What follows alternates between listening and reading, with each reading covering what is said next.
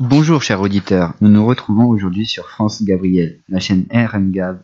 Au sommaire aujourd'hui, le 19 mai 1499, l'incroyable arrivée en Inde par Vasco de Gama, un jeune portugais d'une trentaine d'années, et la découverte des côtes brésiliennes par Pedro Alvarez.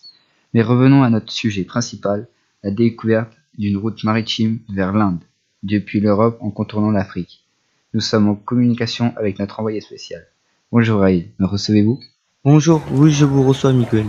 Avez-vous fait bon voyage? Non, puisque notre bateau de ravitaillement a pris feu. On a dû se séparer le reste de la nourriture.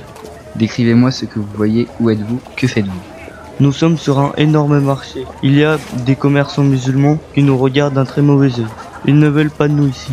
Rappelez-nous qui a financé ce voyage. Le voyage est financé par la couronne royale. Emmanuel Ier. Combien êtes-vous sur ce bateau?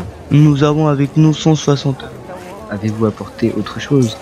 Oui, quelques pièces d'artillerie et d'échantillons d'épices d'or et des perles afin que les autochtones que nous allons rencontrer puissent nous indiquer la bonne route. D'accord, racontez-nous votre départ depuis le Portugal. Le 8 juillet 1000 1497, nous avons quitté l'estuaire du Tage à la tête de quatre navires composés de trois caravelles et d'un bateau de ravitaillement. Le Sao Gabriel est commandé par Vasco de Gama, accompagné de son frère Polo de Gama qui, qui est à la tête du Sao Rafael. Où étiez-vous fin juillet? Le 27 juillet, nous avons atteint le cap de Vert pour nous reposer. Le 8 novembre, nous arrivons dans le baie de Sainte-Hélène, situé au nord du cap de Bonne-Espérance. Pourrions-nous dire un mot à Vasco de Gama? Oui, je me trouve actuellement à ses côtés. Monsieur de Gama, combien de temps allez-vous rester ici?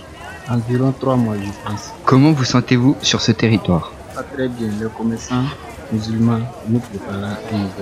Merci beaucoup à tous les deux pour ces éléments. Voici comment était peut-être une émission du 19 mai 1499.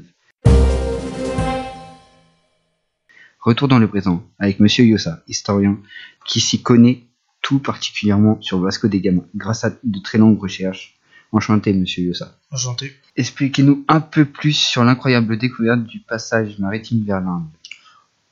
Vers la fin du XVe siècle, les hommes s'aventuraient de plus en plus loin, sur terre ou mer, comme Pero de Coville, espion du roi Jean du Portugal, sur la route des Indes, pour rapporter épices comme le poivre, gingembre, cannelle, de girole, le safran et noix de muscade. Pourquoi ces épices étaient-elles si convoitées? Ces épices à l'époque étaient vraiment très chères, précieux. Elles arrivent à Lisbonne en 1470. Quels sont les débuts de Vasco de Gama En 1476, Vasco commence son apprentissage de marin qui dure trois ans. En 1488, un de ses amis, Bartholomé Diaz, est le premier à atteindre le sud de l'Afrique. Comment se passe le retour? Le voyage du retour sera difficile, beaucoup d'hommes laisseront leur vie.